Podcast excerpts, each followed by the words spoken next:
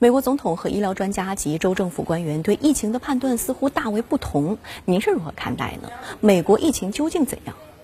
美西你好，美国总统特朗普和医疗专家意见不合呢，是从疫情啊开始发作的时候就发生的现象。可以看出呢，总统考虑的是经济，如果美国呀持续的停止运转，那么经济呢将会一落千丈，会捣碎他的总统连任们。而医学专家呢，考虑的是人的生命，要用科学方法对待疫情。美国媒体呢，早就把特朗普看作是美国历史上第一位反科学的总统。那么这次疫情之中呢，也是表现的更加淋漓尽致。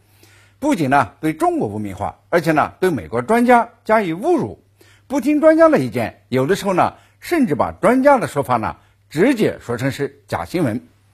而特朗普与州长的意见不合，则主要是体现在对疫情的防控措施和医疗设备的供应上。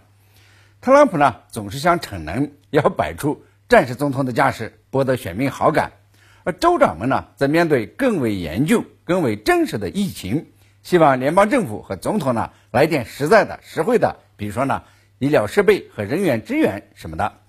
那么，在特朗普没有资源可调配的时候呢？他不是说州长夸大其词，就是呢用已经看到曙光这样的词呢来搪塞。